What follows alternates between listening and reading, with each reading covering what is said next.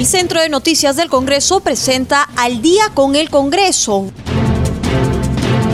una síntesis informativa del trabajo legislativo de representación y fiscalización del Parlamento Nacional, una producción de la Oficina de Comunicaciones del Congreso de la República.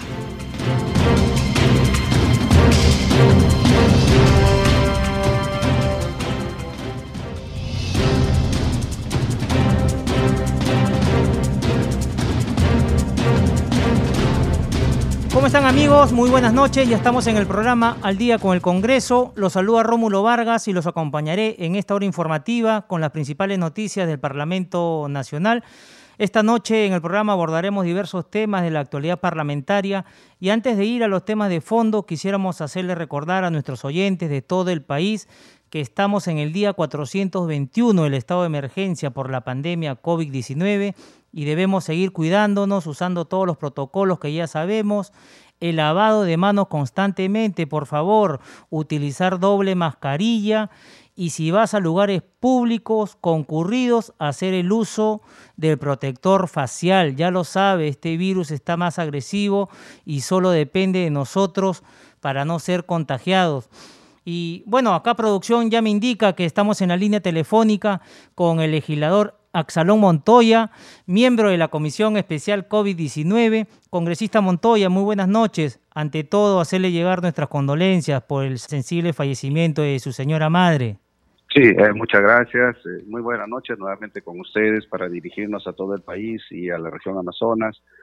Y muchas gracias por sus palabras. Quizás eh, antes de iniciar esta entrevista quiero agradecer a toda la, la ciudadanía, de, diferentes lugares, de diferentes posiciones que han manifestado su dolor y me han expresado por la pérdida de mi, de mi madre, que también ha sido víctima del COVID y de una situación eh, que me parece irracional, digamos, en este momento difícil, y lo digo como médico con 25 años de, de trabajo, 20 años como cirujano, donde por primera vez en esta pandemia se ha puesto prioridades en relación a la edad mi mamá por la edad, en los diferentes lugares que he pedido el apoyo, ya no era candidata para UCI.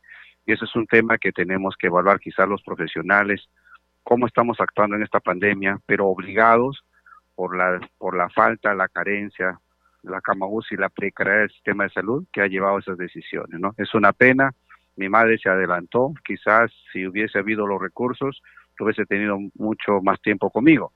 Al mismo tiempo también quiero aprovechar de expresar mi disconformidad, porque lo que he vivido eh, en, relación a las actitudes de las empresas que se dedican a gastos, a, servicios funerarios y a sepelio, los costos son enormes, son enormes. Y muchas de las personas que he tenido contacto en las oficinas de estas empresas también son sujetos a que los contratos no se cumplen. que hacen un precontrato donde cuando ya llega el momento que uno necesita el servicio, no lo tienen operativo, no está terminado lo que han ofrecido, entonces los contratos se alteran y al final de cuentas eh, te pone, te hacen otra propuesta y uno por la necesidad del momento y el dolor tiene que este, ceder a ello. Y los no solamente es el servicio, sino lo que me ha parecido bastante inhumano son los costos que son sumamente elevados y se suman aún más cuando uno quiere una sepultura, ¿no? Y eso no puede ser que en estos momentos difíciles las empresas tomen esas, tengan ese tipo de acciones. Es lamentable, congresista Montoya, que gente inescrupulosa no esté lucrando, como usted muy bien indica, con este tema de la pandemia. Y cambiándolo de, de tema, valga la redundancia, congresista Montoya, esta mañana en la comisión COVID-19 se presentó el señor Luis Antonio Ponce Lajara, comandante general del Cuerpo General de Bomberos Voluntarios del Perú. ¿Y qué tema en específico han abordado con él? Me imagino que el tema de la pandemia, congresista Montoya. Sí, básicamente era ello y por su intermedio un saludo enorme a todos los bomberos del país. En mi intervención dije que ellos son los voluntarios, que siempre han sido, y, esa voluntariedad que tienen con actos de solidaridad, ponen en riesgo su vida. Y hoy día la preocupación mayor ha sido que durante su exposición, pues, ha visto que, los bomberos no son una prioridad, sino que se está tratando de de vacunarlos con los saldos que quedan de haber designado dentro del programa de vacunación a otros sectores. y eso no es prudente. Ellos deben, deberían de tener, ellos deberían de, tener una atención adecuada, debían ser también una prioridad y no estar con estas actitudes de saldos. Y si eso se da en Lima, imagínese usted en las regiones. Y justamente también he expresado ello y he hecho una exhortación al Ministerio de Salud que los considere, porque en regiones muchos de los bomberos, como de región Amazonas, han fallecido. Y ahí la palabra héroe no quiere más que una, que una palabra y no trasciende mayor cosa, porque por más eh, ceremonias que se les pueda hacer, nunca le vamos a devolver la vida y nunca vamos a devolver ese familiar a esa familia. Así que eh, eso ha sido, es preocupante que estemos en esa situación, pero ya como comisión nos hemos comprometido pues a hacer las gestiones para que también le den prioridad. Congresista Montoya, y entre otros temas también han abordado el proyecto de informe sobre la evaluación del estado situacional de la cadena de frío para el proceso de vacunación contra la COVID-19. Sí, abordamos un preinforme donde estamos viendo que hay muchas deficiencias aún, entendiendo pues que por cada tipo de vacuna este, eh, necesitamos un tipo especial de cadena de frío pero al mismo tiempo también la preocupación estos informes es que develan la situación caótica que tenemos en el país, donde por decir tenemos que usar muchas veces eh, refrigeradoras caseras o, eh, simplemente congeladores o termos, porque ni siquiera tenemos acceso a la, al servicio de electricidad y en algunos lugares el servicio es completamente deficiente también, que es, por, por tiempos, como es en mi región, ¿no? Y hay muchas regiones que es así, en los lugares de frontera, en la selva, en, en, los lugares este, de las comunidades andinas, siempre hay ese problema, ¿no? En, en, la región centro del país. Entonces, hay que tener, este, creo yo, una actitud mucho más proactiva y al mismo tiempo también de esta comisión lo más eh, relevante que se ha sacado es en el sentido de la designación del tipo de vacuna de acuerdo pues a las posibilidades a, las cadenas de frío que podamos establecer. Asimismo, si me permites también, en esta comisión ha sido sumamente importante porque lo que estamos viendo también son las alternativas de los nuevos medicamentos que van saliendo para el manejo del COVID sobre todo en situaciones eh, de vulnerabilidad o personas mayores de 65 años con alguna enfermedad coexistente. Hay nuevos medicamentos como los anticuerpos monoclonales que están saliendo, que antes se utilizaba o se utiliza en cáncer. Pues hay investigaciones en, ya en el COVID y se ha visto que disminuye tanto la, situación de llegar a instancias hospitalarias y la mortalidad en un 70% hemos tenido eh, la participación de estos profesionales estas empresas. El problema está la actitud del Ministerio de Salud. Hay una situación muy burocrática. Dije, MIT, para que dé un, un registro sanitario, así sea provisional, pues tiene que pasar una línea burocrática. Si es de su agrado, y eso hay que decirlo con esas palabras, como ha pasado con Sinopharm, si es de su agrado, le van a dar en cuestión de minutos pero si no pueden durar meses o incluso años y no se le dan por tal motivo mientras no exista un registro sanitario eh, por, por provisional, no importa, no se puede importar. Y estos este, medicamentos ya están siendo utilizados en otros países y la ventaja también es que reduciría el costo de gasto por paciente, tanto para eh, el sistema hospitalario general como para pacientes en UCI.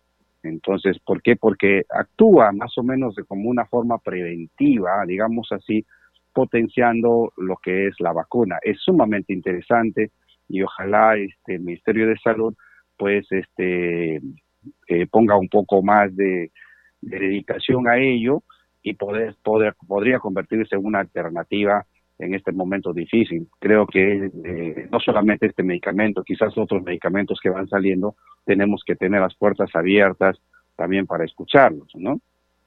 Y evitar y evitar que la población, pues, a veces, este, equivocadamente, con el afán de controlar esta enfermedad, pueda usar algunos medicamentos o insumos que, que son nefastos para la salud. Ojalá esto sea así, congresista, y se acelere el trámite ¿no? con Digemit. Cambiándole de tema, congresista, el Colegio Médico del Perú ha exhortado al gobierno a que se pronuncie a favor de, liberar las patentes de la vacuna contra el coronavirus. ¿Cree que usted esto se ve, congresista?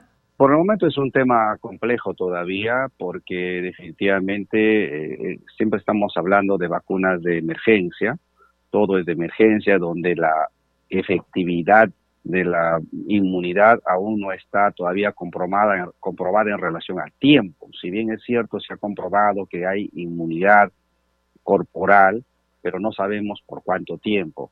Y al ser ese título de vacuna de emergencia, las inversiones en el proceso, tanto de investigación como producción, son enormes y los laboratorios privados no van a, no, no, no arriesgan su capital.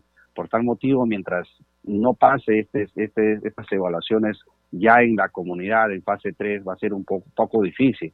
Pero obviamente esperemos que con el tiempo se dé tal como cual cual se han dado para otro tipo de vacunas en la historia que tenemos.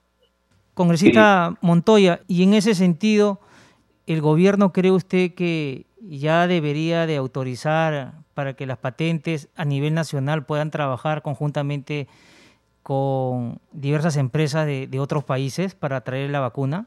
Sí, yo creo que sí. Es más, nosotros lo hemos sugerido, lo sugerido. Lo que pasa es que a veces tenemos apreciaciones del punto de vista de sentido común, pero también las normas que tenemos establecidas tanto en, nuestro país como las normas mundiales en el tema de salud son sumamente complejas y si a esas normas de salud lo, lo vamos a agregar, las normas comerciales son bastante engorrosas ya en la, en la anterior reunión que hemos tenido con el presidente de la República, ya hemos dado algunas sugerencias, ¿no? Para que esto se flexibilice y ellos con algunos decretos de urgencia puedan pues canalizar adecuadamente y que las cosas se hagan más rápidas. No puede ser que eh, los procesos normalmente que duran, que, que, en condiciones normales duran seis meses, un año, eh, prevalezcan hasta ahora o, o permanezcan hasta ahora. Creo que es tiempo de que hay que cambiar y bueno, el presidente nos ha escuchado, ojalá tome acción.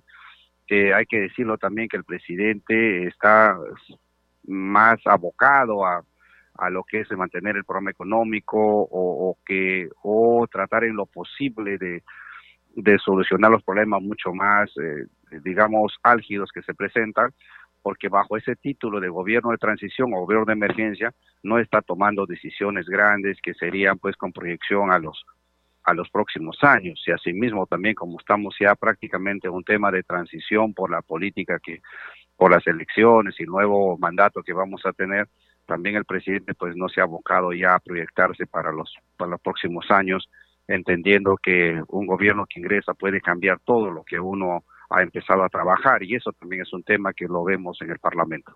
Congresista Montoya, muchísimas gracias por haber estado con nosotros en el programa Al Día con el Congreso de CNC Radio. No sé si me permites un minuto, por favor.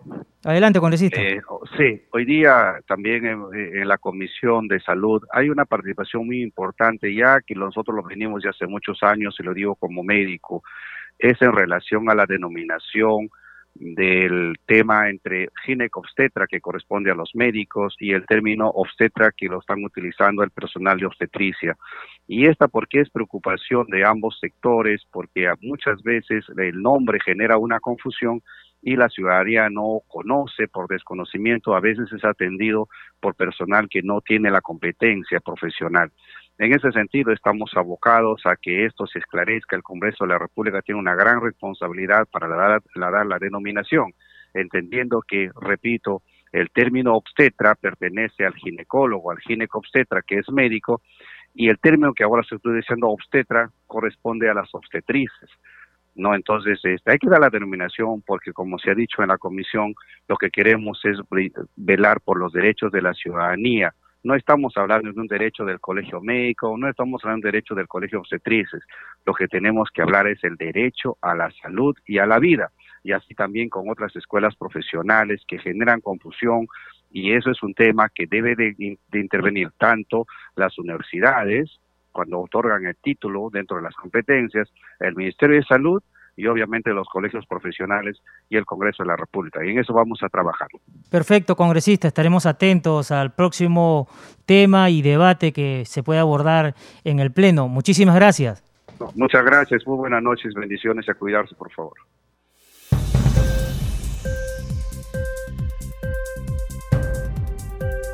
Seguimos con el programa y a esta hora de la noche nos trasladamos hasta el Congreso de la República. Tenemos información en vivo con nuestro colega de la multiplataforma de CNC, Francisco Pérez, para que nos brinde las últimas noticias del legislativo. Adelante, Francisco, muy buenas noches. ¿Qué tal, Rómulo? ¿Cómo estás? Buenas noches. Buenas noches a nuestros amigos y amigas oyentes del día con el Congreso. Así es continúan las actividades en el Congreso de la República, reuniones de los grupos de trabajo, las comisiones, que vienen desarrollando también una serie de temas relacionados al quehacer de legislativo. Así tenemos como la principal información la reunión que ha tenido la Comisión de Ética Parlamentaria, que ha revisado distintos temas, diversas denuncias contra eh, congresistas que han ido en contra del reglamento del Congreso. Y la más importante tal vez ha sido la situación de la congresista de Podemos Perú, la parlamentaria Cecilia García, quien eh, en una sesión anterior no eh, fue objeto del inicio de una investigación por una serie de calificativos emitidos hacia la presidenta del Parlamento, Mirta Vázquez.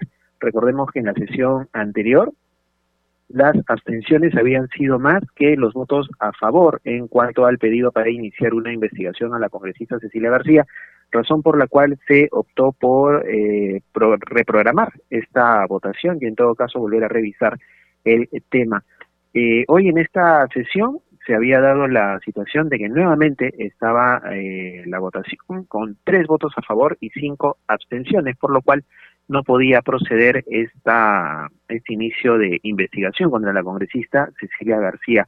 Finalmente, luego de una serie de, cambios en, en la votación y de una reconsideración de los mismos, se obtuvo una votación de siete votos a favor, ningún voto en contra y dos abstenciones, con lo cual la congresista Cecilia García va a ser investigada por la Comisión de Ética debido a las expresiones que eh, tuvo el 8 de marzo en el desarrollo del denominado Pleno Mujer, en donde cuestionó a la titular del Parlamento con diversos adjetivos. La congresista García había señalado en su defensa en la sesión anterior que se refirió a la gestión de la presidenta del Congreso en el ejercicio de su libertad de expresión.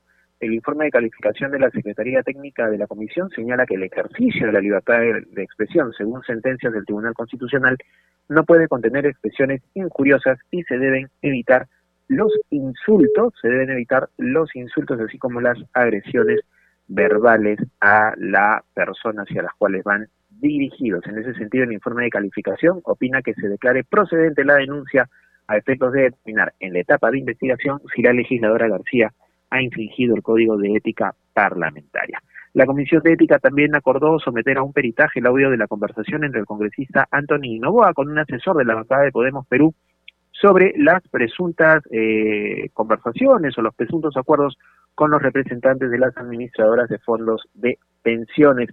Eh, recordemos que eso también fue un caso que se estuvo discutiendo en los medios de comunicación respecto a estos audios que protagonizaba el congresista Antonino Boa y que fueron utilizados también por la congresista Cecilia García para señalar que habían eh, negociados o en todo caso acuerdos entre el congresista Novoa, presidente de la Comisión de Economía, y los representantes de las AFP para evitar de esta manera que prospere lo que ya ha sido promulgado hace unos días, este tema del eh, pago o la liberación de los fondos de las cuentas de administración de fondos de pensiones. En otro ámbito de la información, la presidenta del Parlamento, Mirta Vázquez, estuvo también presente esta mañana en la eh, Comisión de Constitución. En dicho grupo de trabajo que preside el congresista Valdés Farías de la bancada de Alianza para el Progreso, la congresista Mirta Vázquez presentó un informe respecto a la sustentación del eh, proyecto que ella ha elaborado con el fin de beneficiar a las personas que han sido desplazadas o que han tenido que desplazarse de manera forzosa producto de la pandemia de la COVID-19. Este es el proyecto de ley 5560 que propone la ley de inclusión social de los desplazados forzados internos por la COVID-19 y que busca regular las políticas de reparación, reintegración y reinserción para la protección de personas forzadas a desplazamiento interno por distintas situaciones, incluyendo la emergencia sanitaria. El proyecto propone ampliar el alcance de la Ley 28223, la ley sobre desplazamientos internos producto de conflictos armados, y eh, regula pues esta situación y lo que no alcanza es, ha señalado la congresista Mirta Vázquez, a proteger a las personas que, por ejemplo, se han visto afectadas en sus oportunidades de trabajo, el derecho a su residencia, a la educación y otros derechos constitucionales básicos que han sido afectados por la pandemia del coronavirus. Es lo que ocurrió también en la Comisión de Constitución, mientras que la Comisión de Educación, presidida por el congresista Raimundo Dioses Guzmán, aprobó por mayoría siete a favor, tres en contra y tres abstenciones el dictamen que propone con un nuevo texto sustitutorio la Ley de Organización y Funciones del Ministerio de Educación. Recordemos que el Ministerio de Educación presentó una norma para regular y para reformar las funciones de eh, dicho ministerio, así como el ámbito de competencia, sus funciones y la estructura orgánica. La propuesta, indicó Dioses Guzmán, va a actualizar y adecuar la organización y función del MINEDU en el marco de la descentralización y a la vez dentro de la coyuntura de la pandemia. Va a ser posible, ha dicho Dioses Guzmán, tener también una adecuación a lo que es la educación a distancia, es lo que ha señalado el presidente de la comisión, mientras que el parlamentario Marco Pichilingüe de Fuerza Popular ha considerado inoportuno querer modificar la estructura del Minedu, sobre todo en un momento como este donde solo se tiene un gobierno de transición.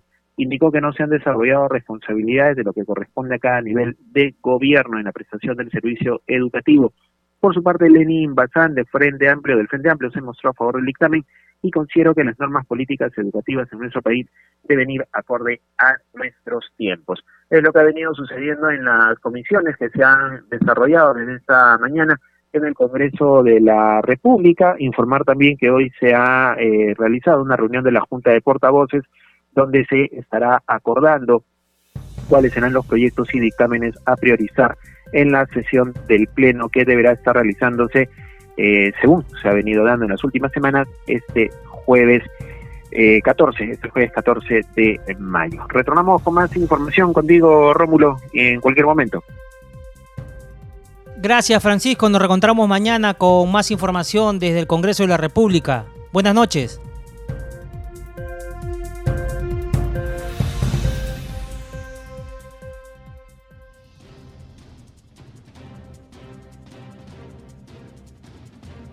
Nos vamos a un corte comercial y ya retornamos con más en Al día con el Congreso. Estaremos en la línea telefónica con la congresista Arlet Contreras.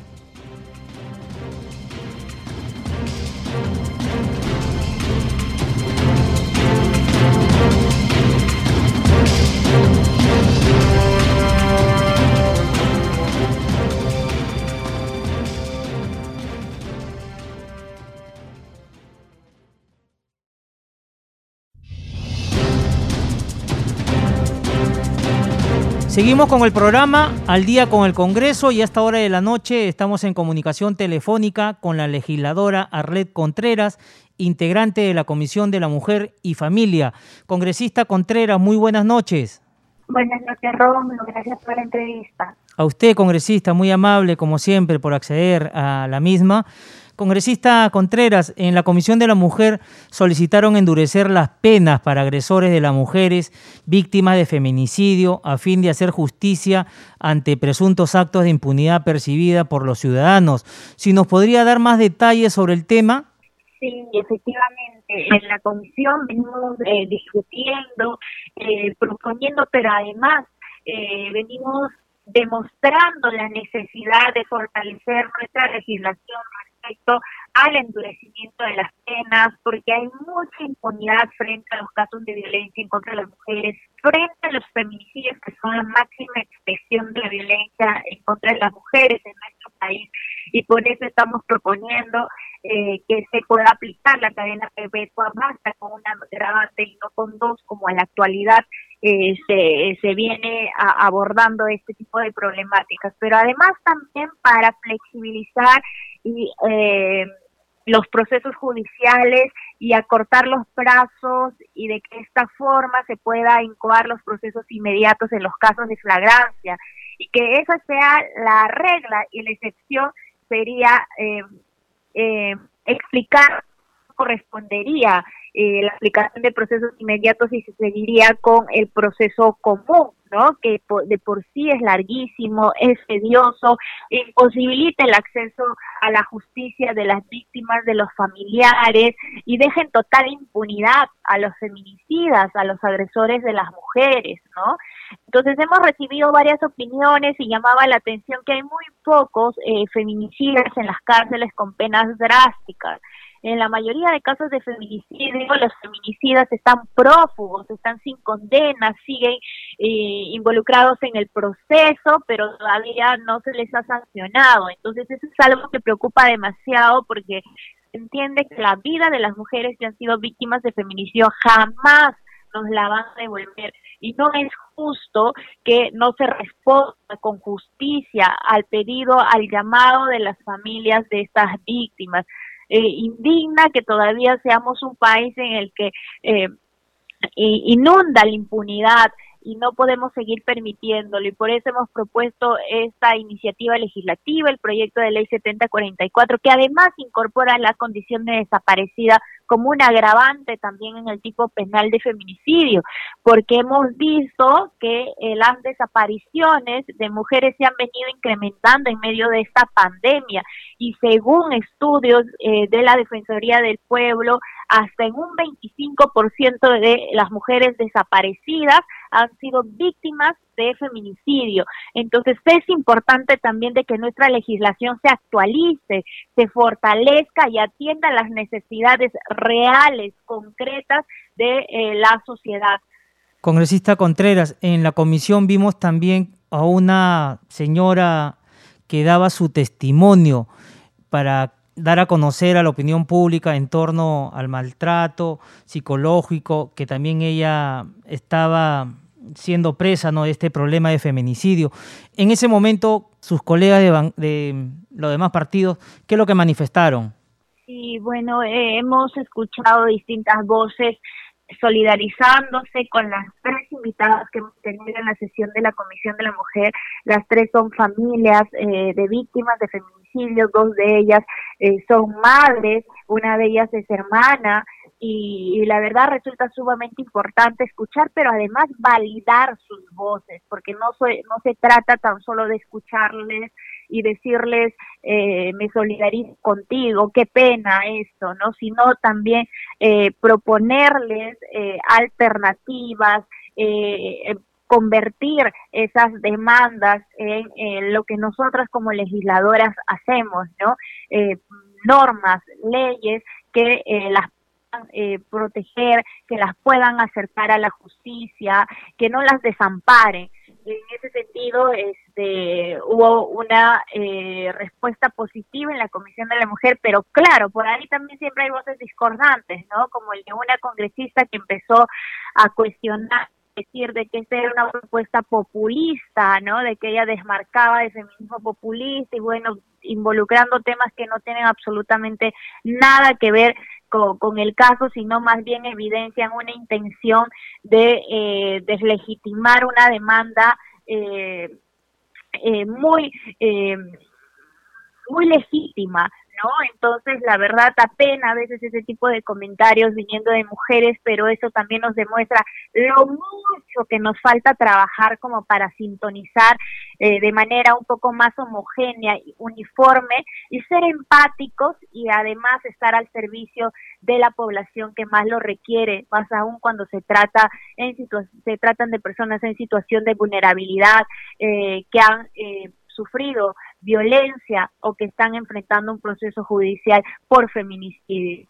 Congresita Contreras, ¿y la autoridad local qué es lo que manifiesta en torno a este tema? Ya que a veces cuando las personas van a la comisaría son un poquito reacios y no las atienden como debería ser para sentar su denuncia. Definitivamente, y se ha eh, puesto en evidencia el día de la sesión de la Comisión de la Mujer, eh, porque estuvimos eh, también atentos a la participación de los representantes de la Policía Nacional quienes nos acompañaron y yo era una de las que cuestionaba el actuar de la Policía Nacional, ¿no? O sea, todas las deficiencias que hay eh, eh, en la Policía Nacional, porque uno, muchas veces no reciben las denuncias de las mujeres, dos, las culpan, las revictimizan, minimizan sus denuncias, ¿no? Entonces es importante también de que la policía sea mucho más sensible, sea empática, se concientice eh, y eh, para eso pues no, no se necesita presupuesto porque siempre que pedimos o exigimos atención respecto a determinados puntos en el tratamiento de violencia muchas instituciones vienen y nos dicen nos falta presupuesto siempre les falta presupuesto pues probablemente siempre va a faltar presupuesto pero más allá de eso hay cosas que no necesitan presupuesto, como la voluntad, ¿no? En la autoridad, eh, esa, esa sensibilidad y, y esa... Eh, esa empatía de poder atender y de estar al servicio, ¿no? De las personas que acuden a nosotros. Entonces, para eso no, necesitamos presupuesto, para eso necesitamos voluntad. Entonces, era algo que dejaba muy en evidencia el día de ayer y además eh, eh, aterrizaba en casos concretos que también mi persona ha conocido en medio del acompañamiento de muchos casos de violencia que han eh, llegado a mi despacho y que en el recorrido de mis semanas de representación he tomado conocimiento, ¿no? Cuando invitamos autoridades a, a las sesiones de la comisión, no, no las invitamos con la finalidad solamente de saludarlas y justificar nuestro trabajo, eh, en una sesión de comisión, sino más bien para aterrizar eh, los problemas y las demandas ciudadanas y poder eh, también proponer mecanismos de solución. ¿No? En medio de los problemas que se pueden identificar.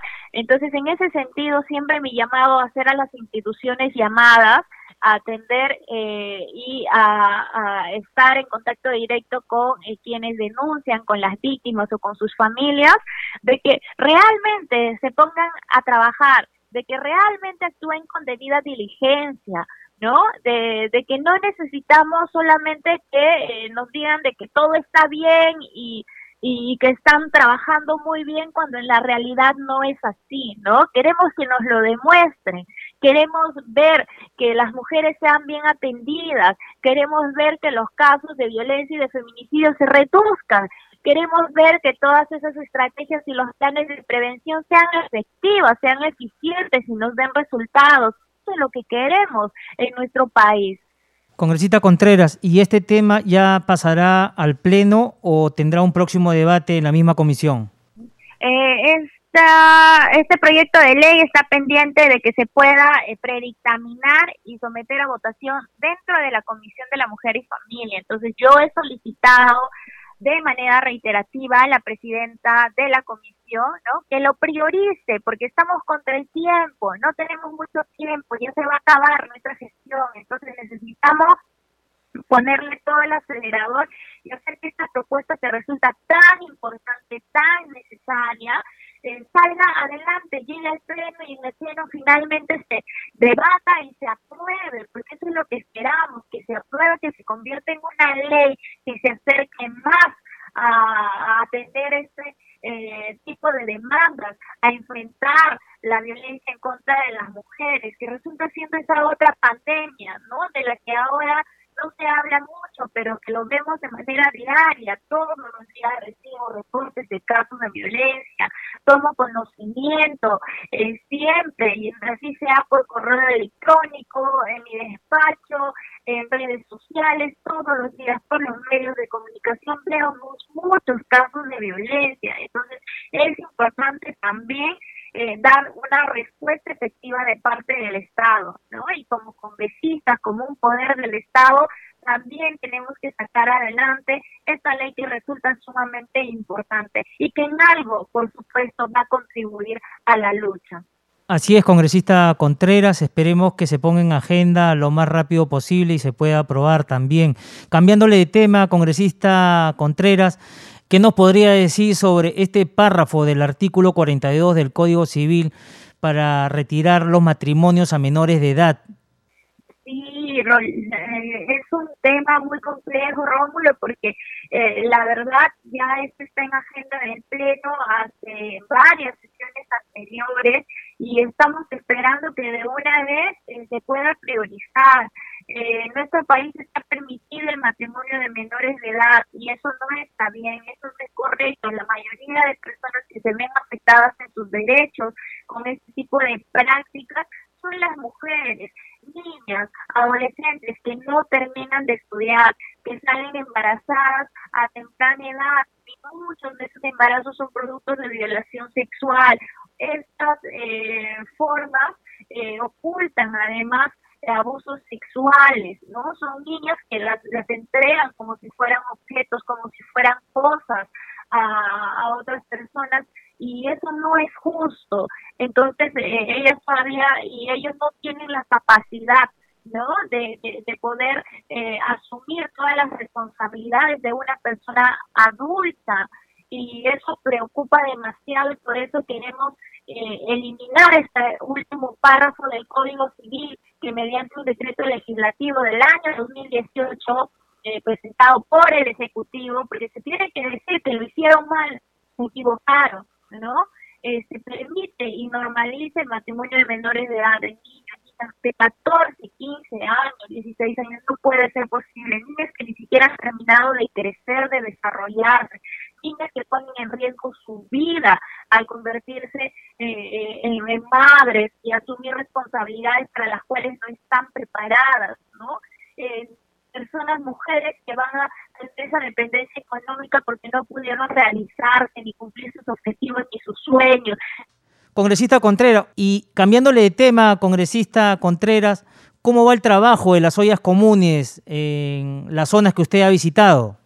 Bueno, en mi experiencia y en relación a mis visitas eh, de semana de representación en las ollas comunes, eh, en San Juan del Urigancho, en Ate, en Huaycán y en otros lugares más, pues hemos podido identificar de que definitivamente eh, todavía persiste esa ausencia de parte del Estado. Hemos escuchado a las voces, a las representantes de las lideresas en las que nos invocan que se declare la emergencia alimentaria.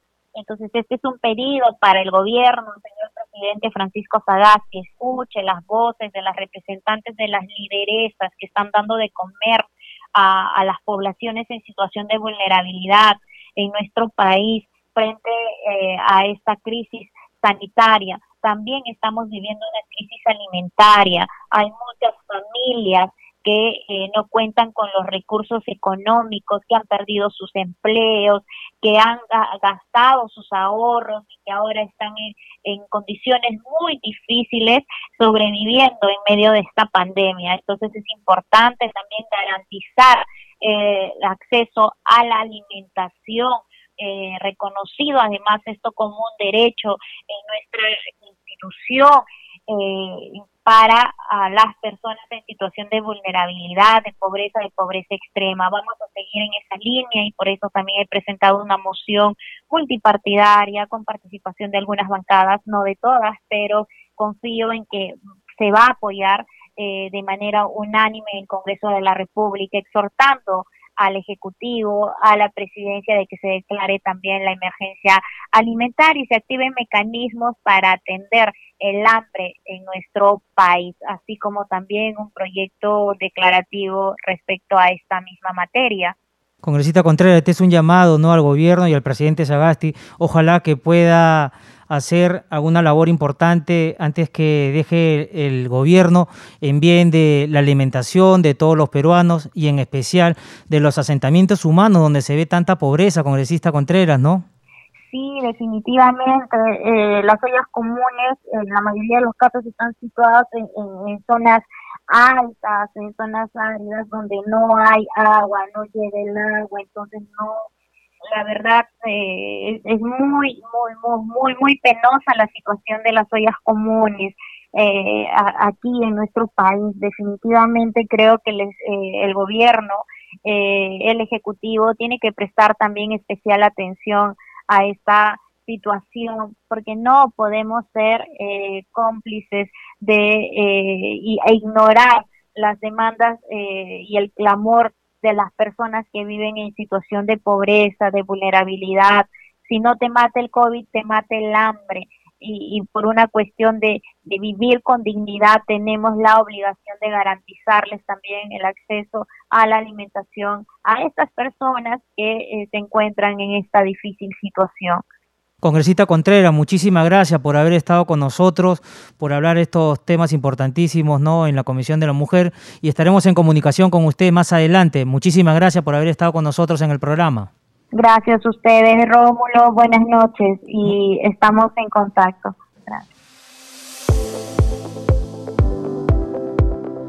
Ahora damos pase a nuestro segmento Congreso en Redes. En la línea telefónica estamos con nuestra colega de la multiplataforma del Centro de Noticias del Congreso, Estefanía Osorio, para que nos cuente las actividades de los congresistas en las redes sociales. ¿Cómo estás, Estefanía? Muy buenas noches. Muchas gracias, Rómulo. Bienvenidos a la secuencia Congreso en Redes. Un saludo especial a todos los oyentes de CNC Radio del Congreso y las regiones de todo el país que nos sintonizan a esta hora. Vamos a conocer algunas publicaciones de los congresistas en las redes sociales. Y empezamos con el congresista Johan Flores Villegas de Podemos Perú, quien da a conocer en su cuenta de Twitter que es necesario esclarecer los presuntos actos de corrupción en la región Moquegua afirma que en el Pleno del Congreso se aprobó la creación de la Comisión Investigadora por presuntos actos de corrupción en el Gobierno Regional de Moquegua, Red de Salud y Dependencia. Continuamos con más en Congreso en Redes. El vicepresidente del Parlamento, Luis Roel Alba, señala en su cuenta de Twitter que el Poder Legislativo tiene la gran responsabilidad de priorizar las necesidades de la ciudadanía y en ese sentido, la Cámara de Senadores lograría este objetivo desde una perspectiva nacional y otra regional. En otras informaciones, también el legislador Marco Antonio Verde de la bancada de APP afirma en su cuenta de Twitter como una más muestra de su indignación, impotencia, pena y decepción al escuchar a las comunidades nativas y autoridades locales hablar sobre la titulación ilegal de terrenos de hasta 5.000 hectáreas pertenecientes a las áreas protegidas del bosque de Cholet, ubicada entre Oxapampa y la parte norte de Villarrica, región de Pasto.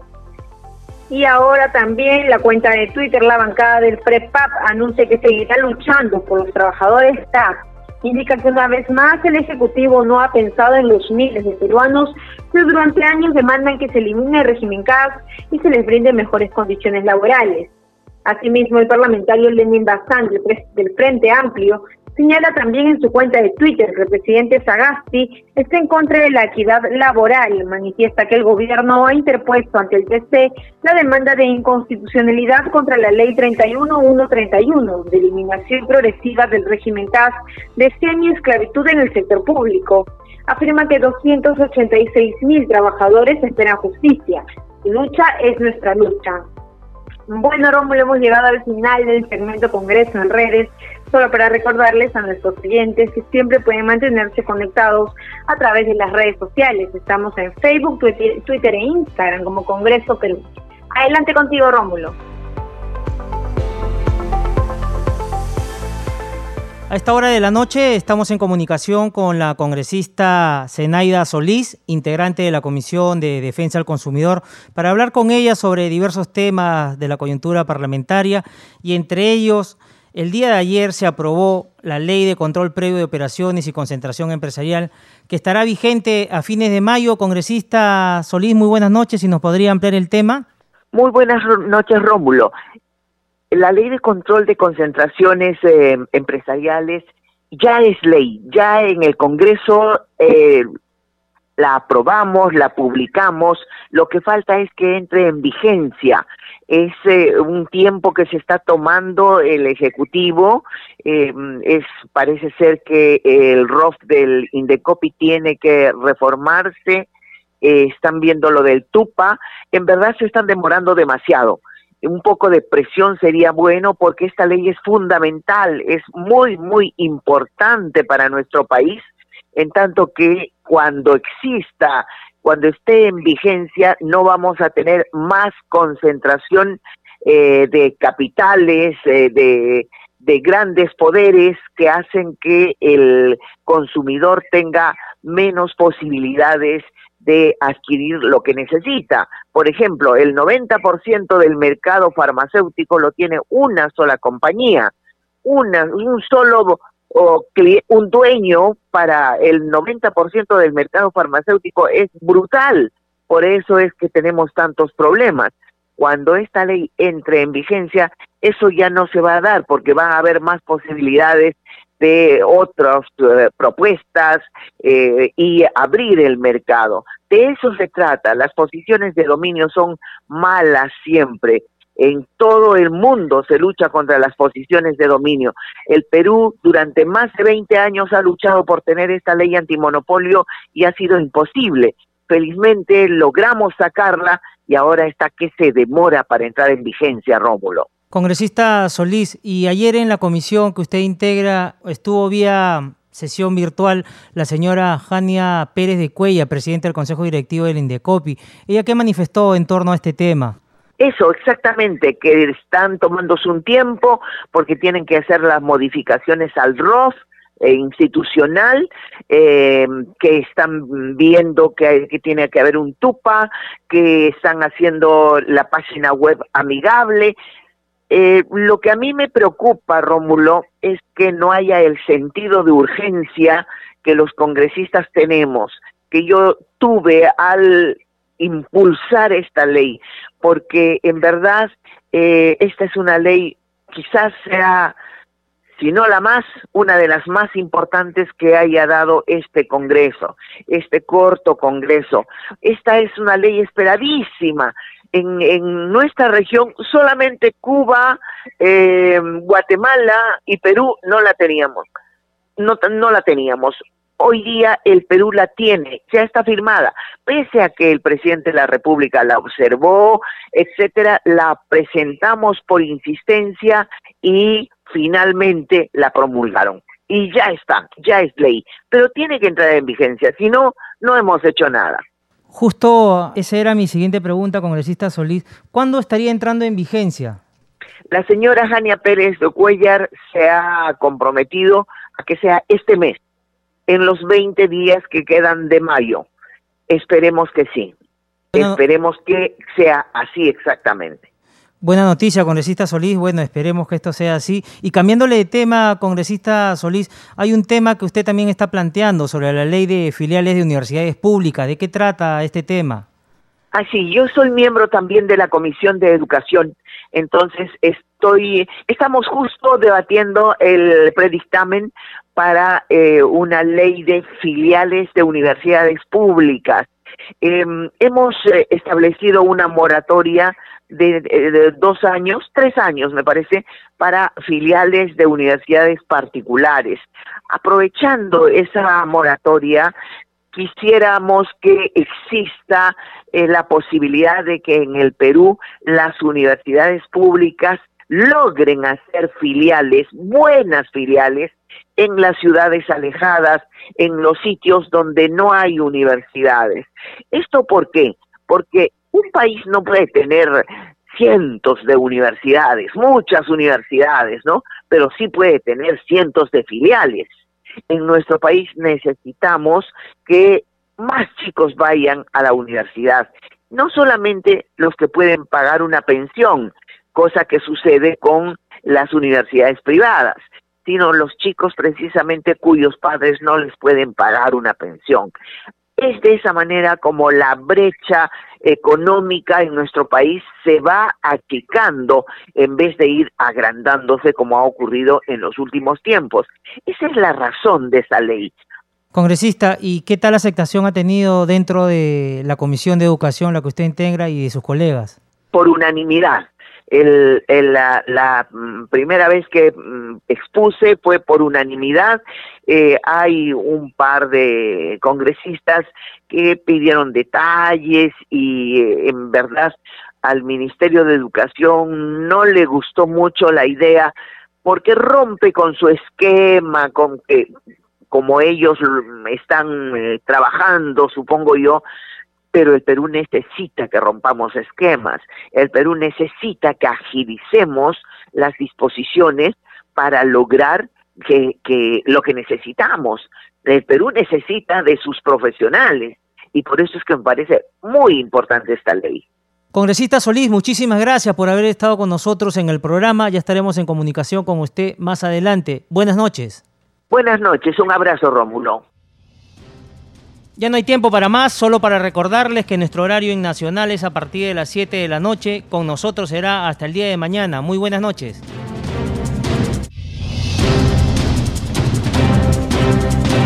El Centro de Noticias de Congreso presentó al día con el Congreso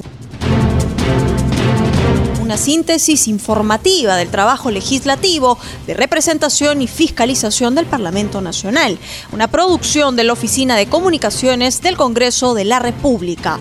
Los invitamos a visitar nuestras redes sociales y sitio web www.congreso.gov.pe.